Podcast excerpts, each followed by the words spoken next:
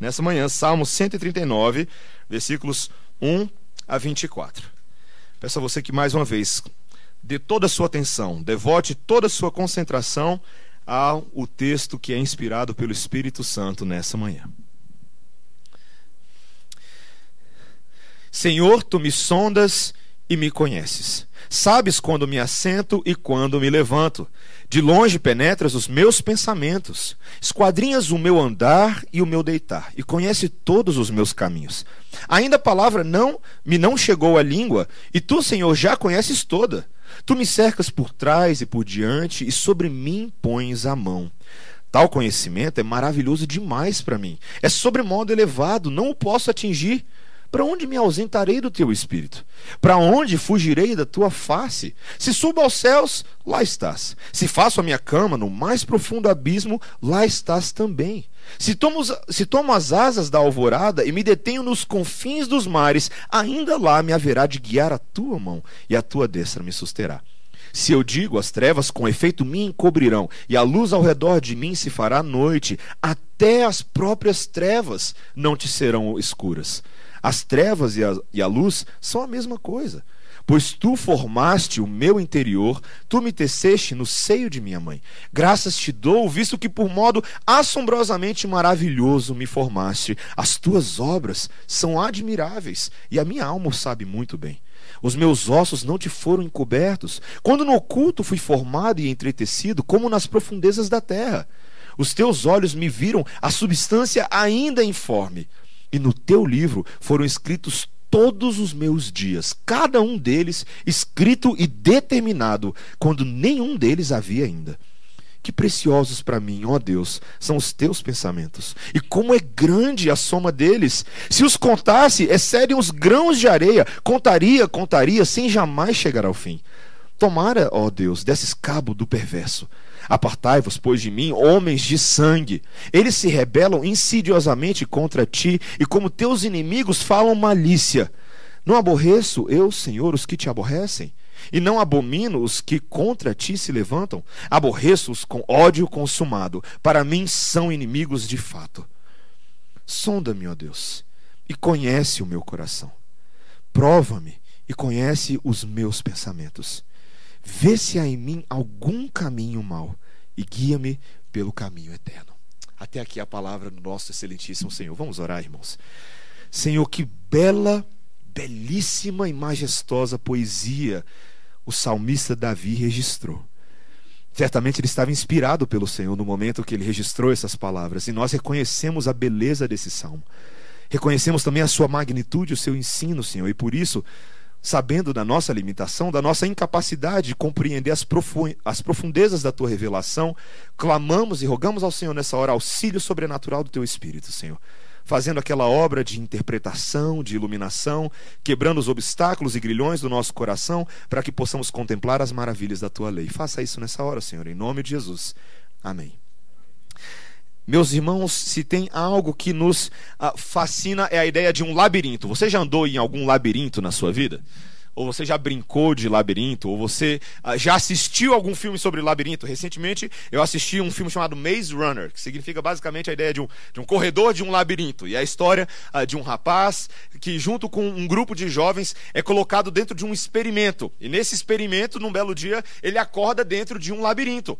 E o objetivo dele, obviamente, no filme é escapar do labirinto, fugir do labirinto. Só que não é qualquer labirinto, é um labirinto gigantesco, cheio de obstáculos e coisas terríveis, com monstros monstros terríveis, aranhas gigantes, portas esmagadoras, penhascos e, além disso, toda a equipe lá do experimento, que está invisível, tentando impedir que esses jovens ah, alcancem ah, o seu objetivo. E labirintos são essas coisas assim bem fascinantes e muitas vezes difíceis de solucionar. Se você brinca daqueles labirintos que vem no jornal, muitas vezes na sessão ali lúdica, às vezes a gente não consegue resolver tão fácil um labirinto. É interessante, meus irmãos, como labirintos são uma ótima analogia tantas vezes para descrever ver como eu e você somos.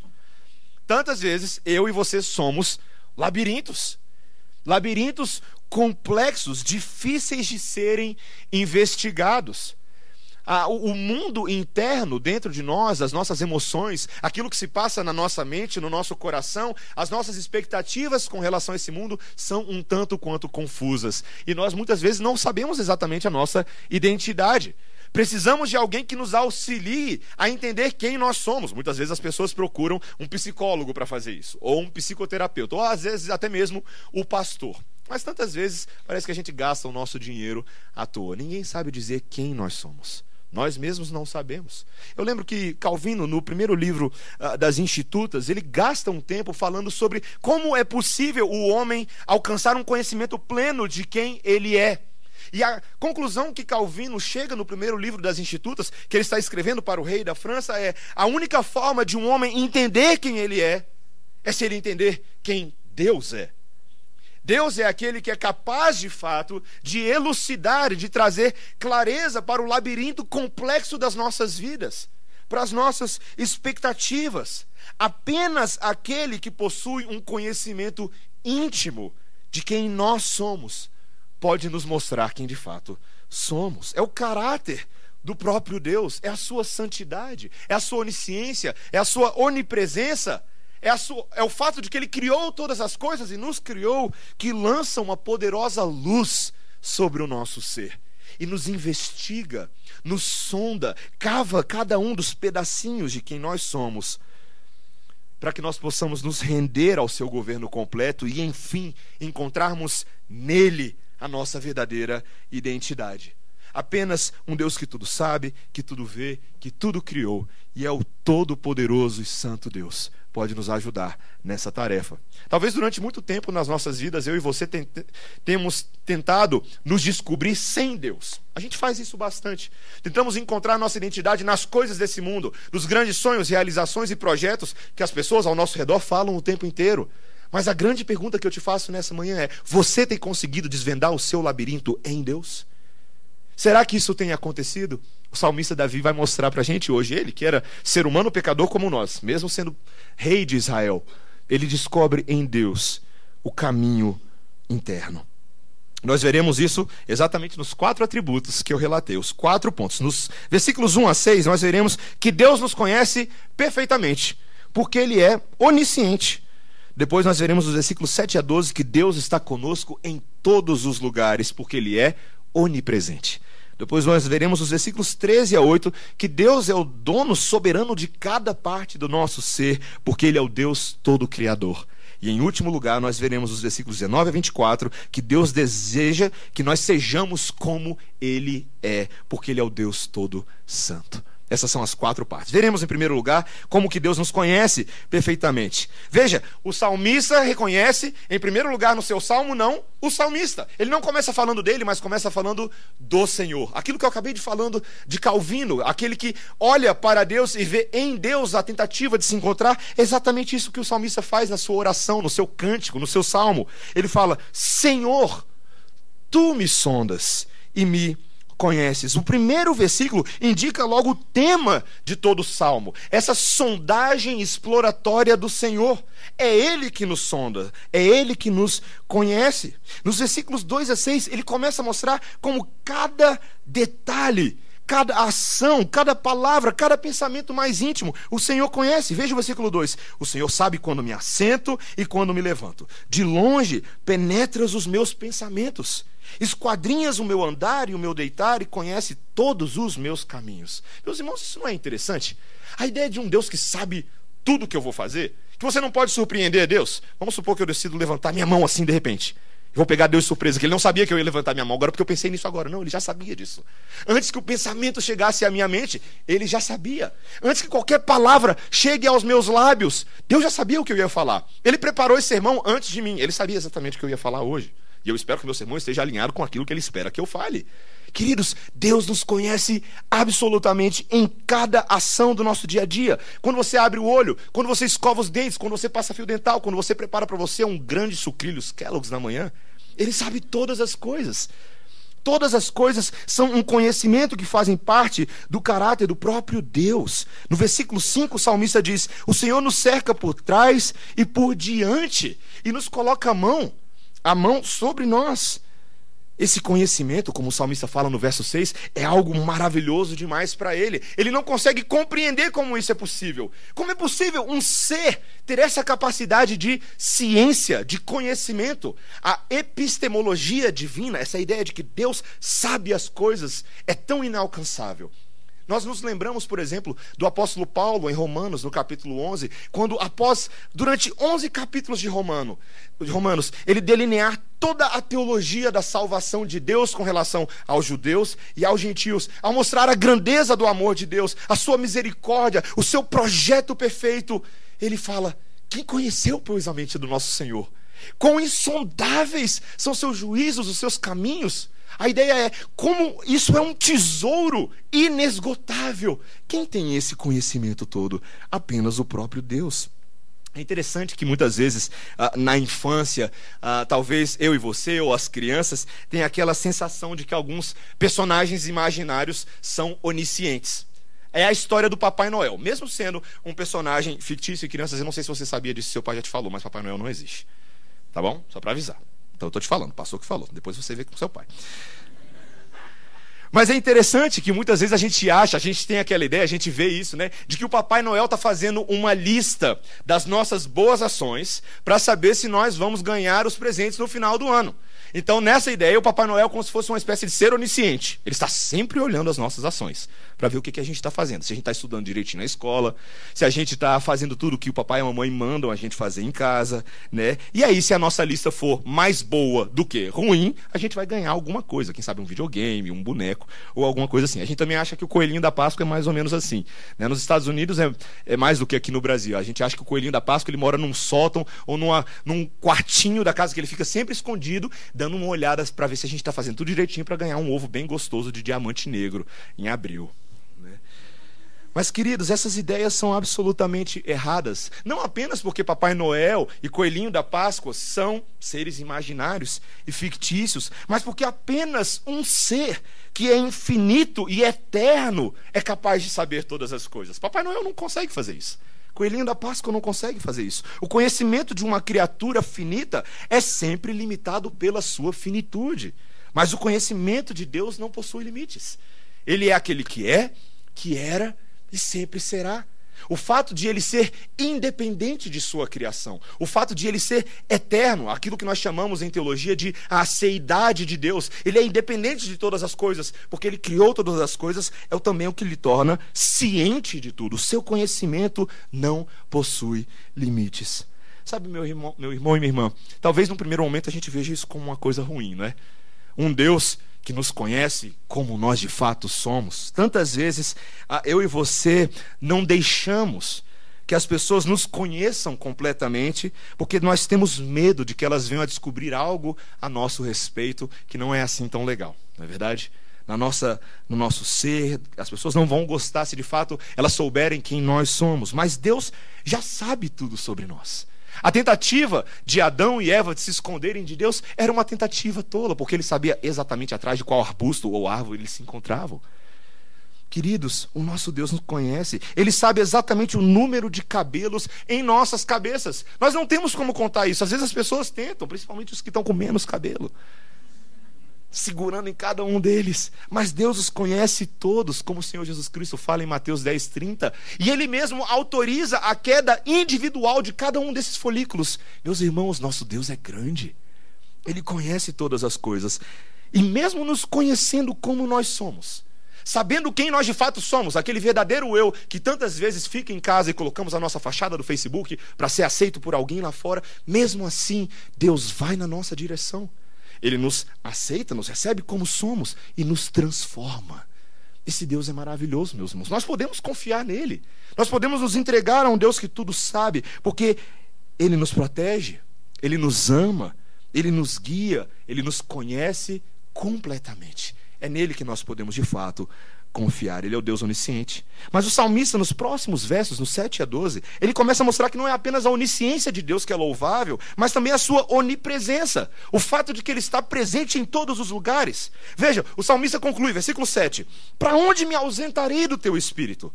Para onde fugirei da tua face? Se subo aos céus, lá estás. Se faço a minha cama no mais profundo abismo, lá estás também.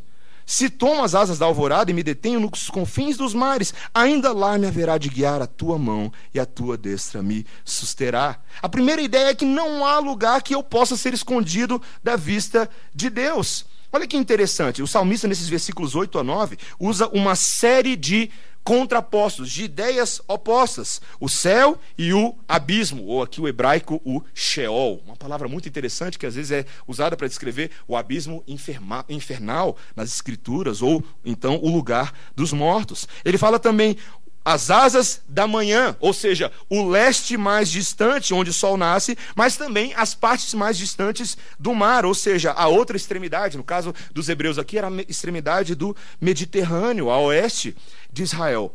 Esse dispositivo retórico da poesia do salmista mostra para a gente que tudo que está no meio está incluído. Deus está em todos os lugares. Ele tudo vê. Não há um único lugar, como o salmista fala, que seja tão escuro tão obscuro que o Senhor não possa nos ver.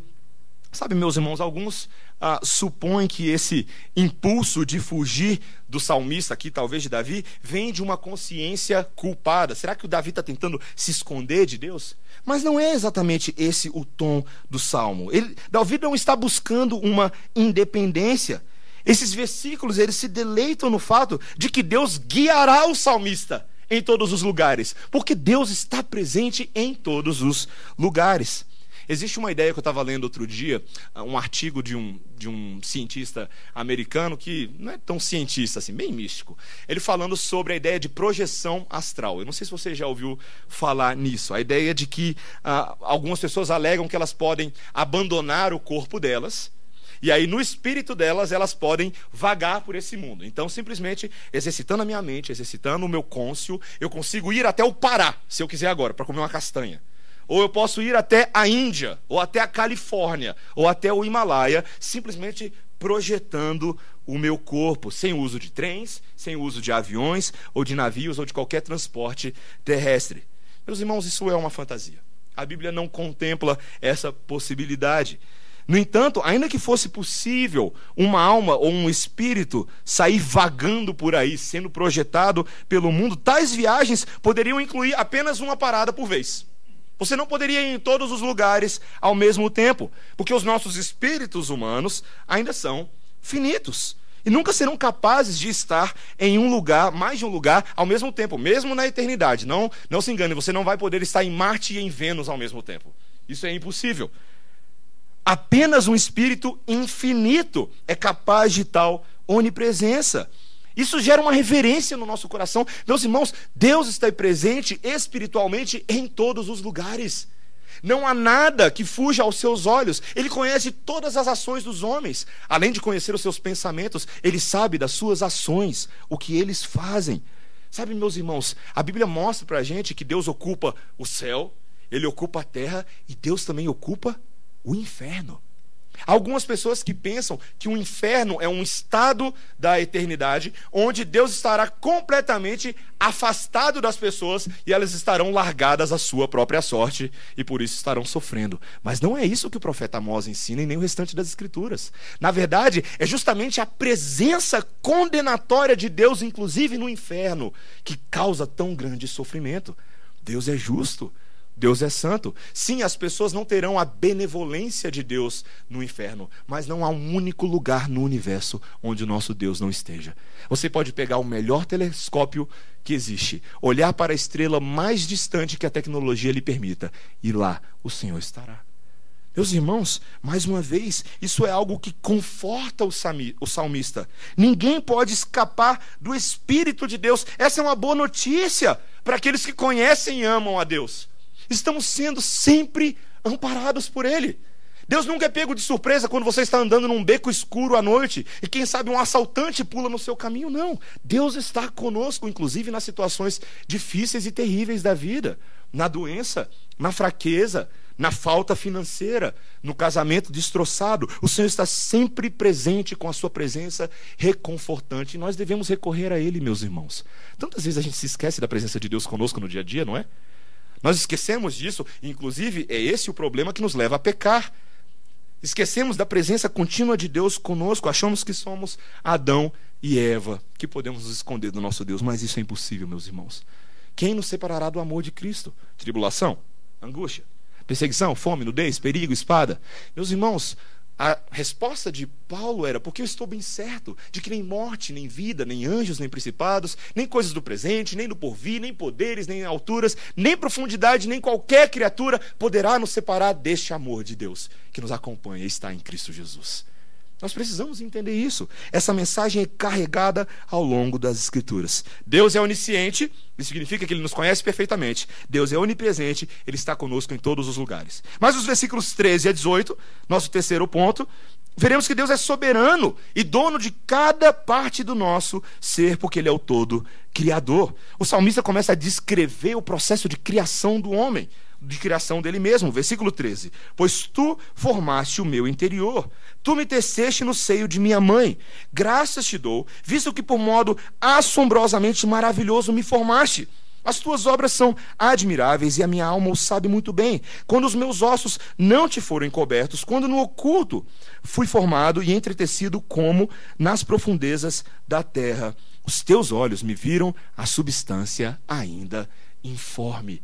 Uh, Informe, exatamente. É interessante, meus irmãos, que o salmista está descrevendo a Deus como o criador da vida. Aquele que tem a habilidade, o poder, a capacidade de colocar células juntas, medulas, ossos, passar os fios do nosso sistema nervoso, colocar o cérebro no lugar certo, o joelho no lugar certo, o olho no lugar certo, o nariz no lugar certo. Tá certo que alguns são meio bagunçadinhos aí. Mas Deus ele forma cada pessoa. Deus ele cuida desse processo que é tão meticuloso e deixa os cientistas nos nossos dias, mesmo aqueles que creem na evolução, mesmo eles ficam pasmos com a complexidade do corpo humano. Eu lembro quando eu estudava ciência na escola, muitas das crianças estão estudando hoje. Eu ficava pasmo quando o professor mostrava a complexidade de uma mitocôndria ou do complexo de Golgi ou dos ribossomos, e por aí vai, cada nome um mais esquisito que o outro, mas Deus fez cada um deles. Meus irmãos, isso é maravilhoso. Essa semana, eu e minha esposa tivemos a oportunidade de mais uma vez fazer uma ecografia da Melissa. Nós fomos lá no médico e eu fico ansioso, gente. No dia que vai fazer a ecografia, eu fico todo nervoso, porque eu quero ver a Melissa. Quero ver se ela é a minha cara ou a cara da Débora, né? Ver se ela deu certo ou não. E queridos, quando. É, se, se, deu certo é a cara da Débora, da Débora. Eu espero que você tenha entendido isso. Né? Mas, queridos, eu fico, eu fico impressionado. Obviamente, eu fico impressionado com a tecnologia e com todo o avanço que o Senhor permitiu na sua graça comum o homem ter. Mas quando a médica começa a mexer na barriga da Débora lá e eu vejo a Melissa lá dentro, mexendo com o bracinho bem assim, ó. Já é parecida comigo, porque eu gosto de dormir dessa forma. Queridos, aquilo me assombra, meus irmãos. Aquilo me assombra. A vida é assombrosa e Deus é dono da vida. Você consegue compreender como tal entendimento do salmista é o oposto daquilo que a nossa sociedade pós-moderna e ateísta tem pegado em termos de aborto? Quando tantas pessoas se acham no direito de fazer o que querem com uma vida dentro do corpo de uma mulher, ignorando a propriedade divina sobre toda a vida. Meus irmãos, isso é muito sério. Não é apenas que Deus nos formou, mas é o fato de que Deus determinou, predeterminou cada dia da nossa vida. Versículo 16.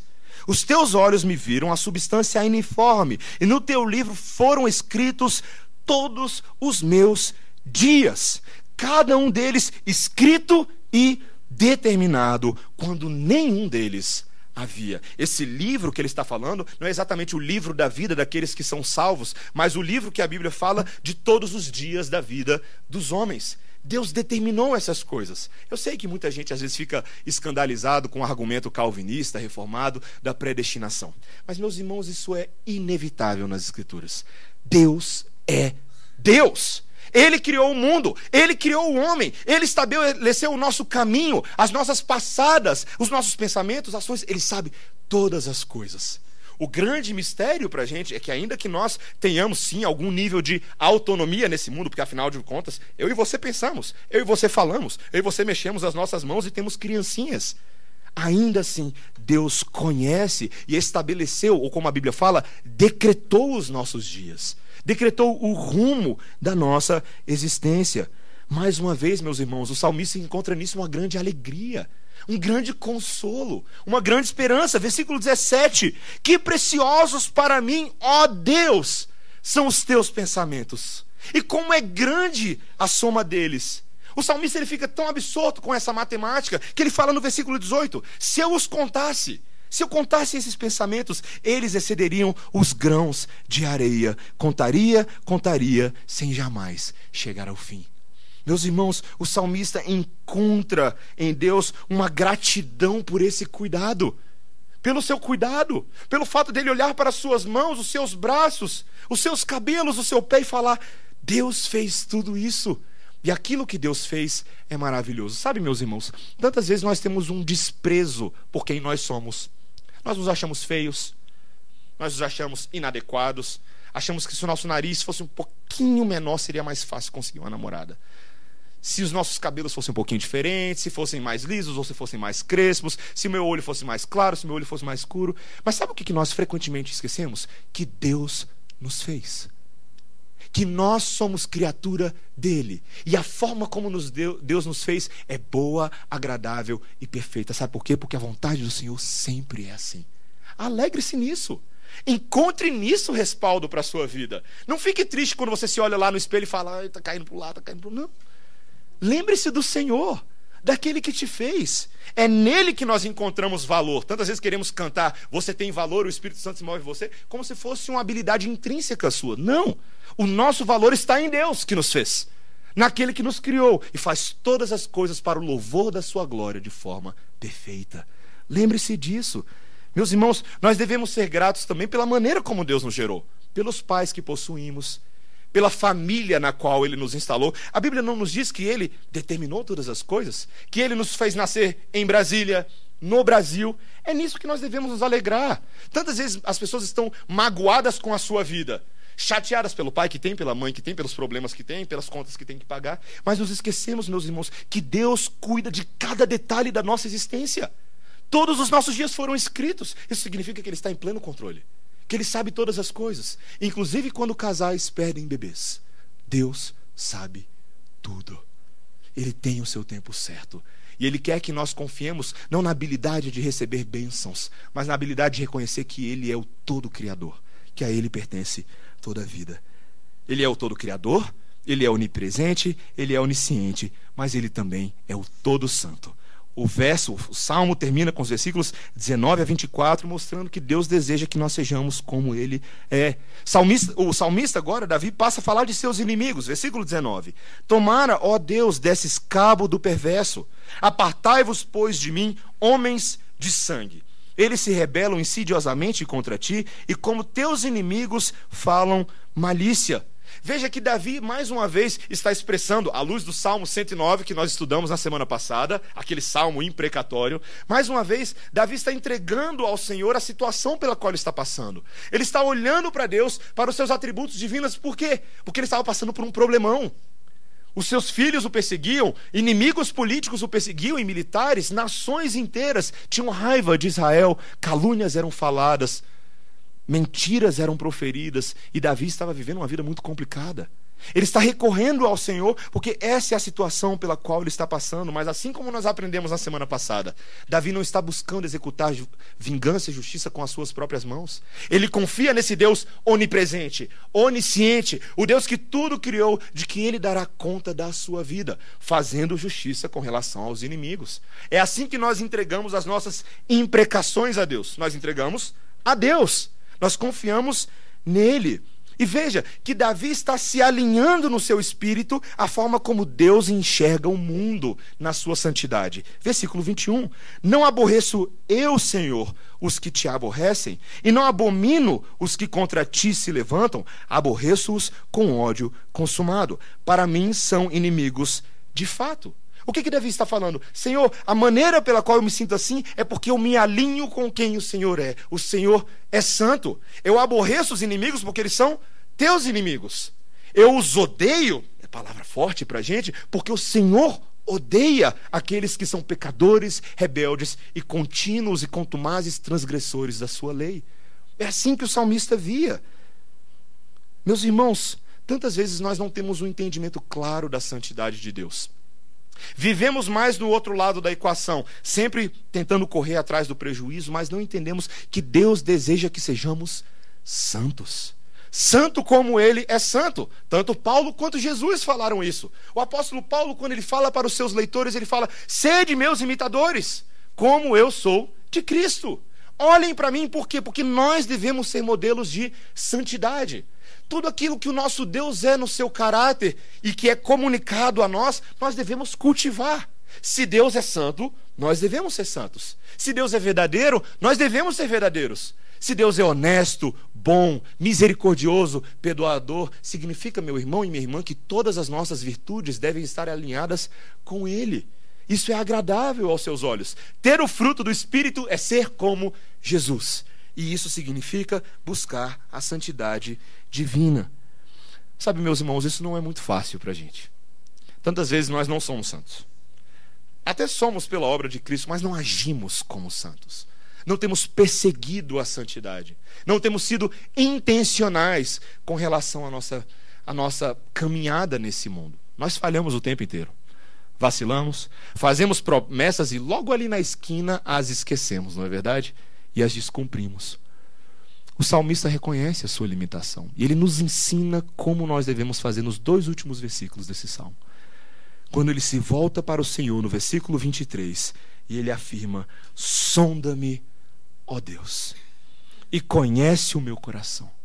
Prova-me e conhece os meus pensamentos. Ele termina o salmo como ele começou. Lembra, no início do salmo ele falou: Senhor, tu me sondas e me conhece. No início do salmo ele reconhece a habilidade divina em fazer isso.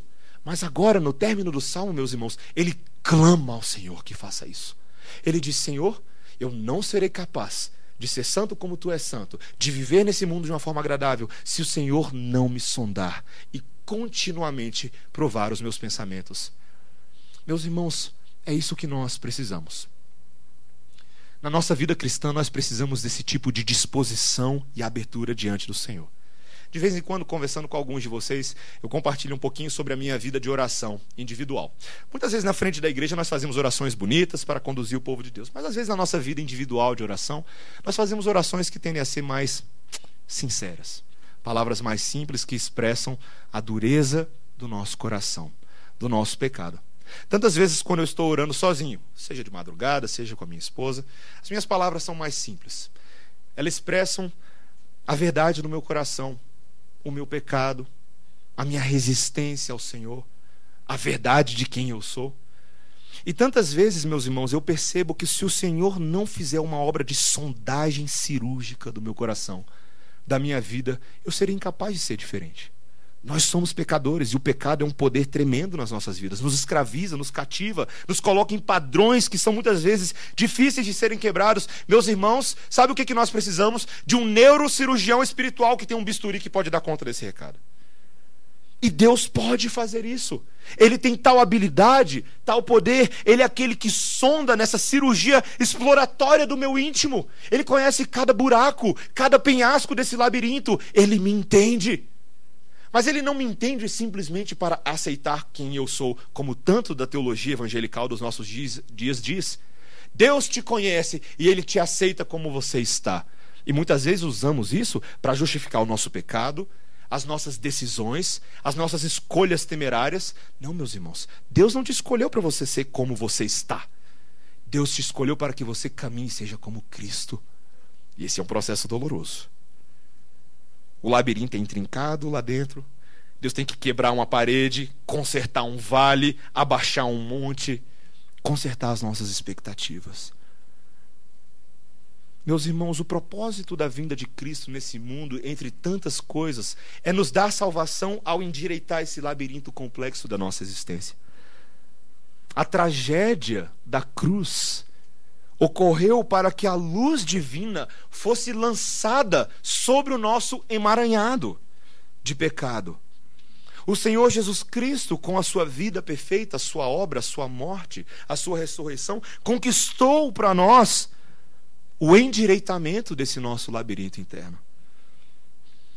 Assim como aqueles amigos no filme se juntam para tentar escapar do labirinto, o Senhor Jesus Cristo se juntou ao Pai e ao Espírito Santo para consertar o nosso problema. A grande diferença, meus irmãos, é que enquanto durante tantos anos eu e você tentamos escapar desse labirinto com as nossas próprias forças, o Senhor Jesus Cristo alcançou o fim do labirinto na cruz. Ele conquistou vitória. Ele nos deu vida quando estávamos mortos.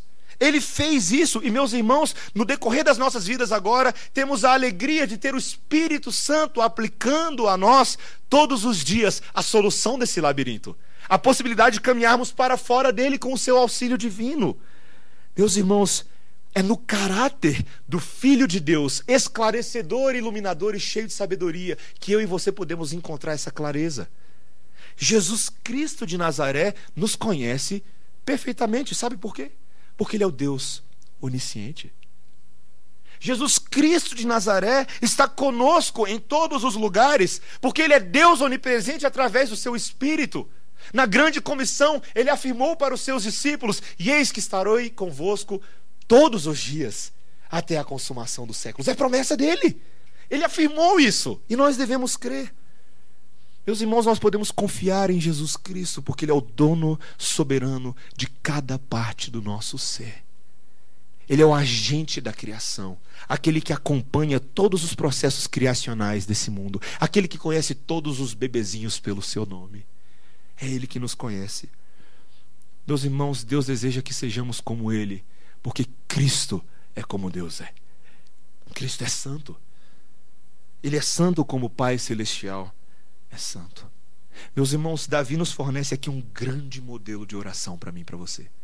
Tantas vezes eu e você nas nossas orações, nós oramos pedindo bastante, né? Deus, carro está quebrado, por favor, dá, manda o dinheiro, né?